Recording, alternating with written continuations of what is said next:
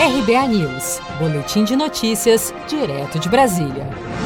O ministro da Educação Milton Ribeiro disse nesta segunda-feira, durante visita ao Rio de Janeiro, que a vontade da pasta é que as aulas presenciais regulares voltem o mais cedo possível nos estados. Em fala jornalistas, o ministro fez questão de destacar o investimento que a pasta fez para tentar garantir um retorno às atividades com menos riscos de contaminação pelo novo coronavírus. Vamos ouvir. Nossa vontade é que as aulas voltem o mais cedo possível, sempre, claro, observadas as as questões sanitárias e de cuidado com as nossas crianças.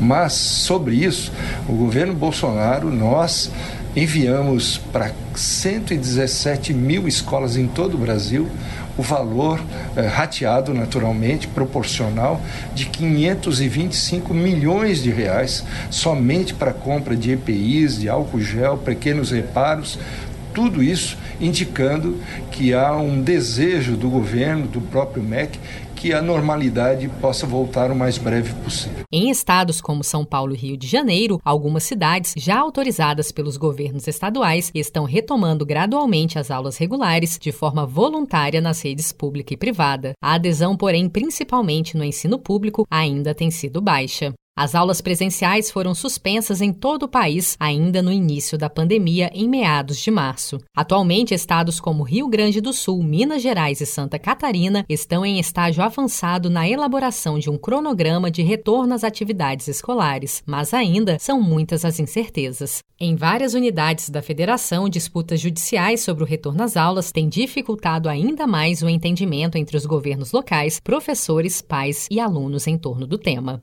Você sabia que outubro é o mês da poupança?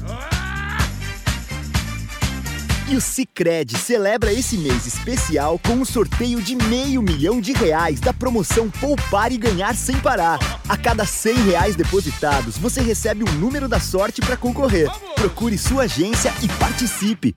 Com produção de Felipe Andrade, de Brasília, Daniele Vaz.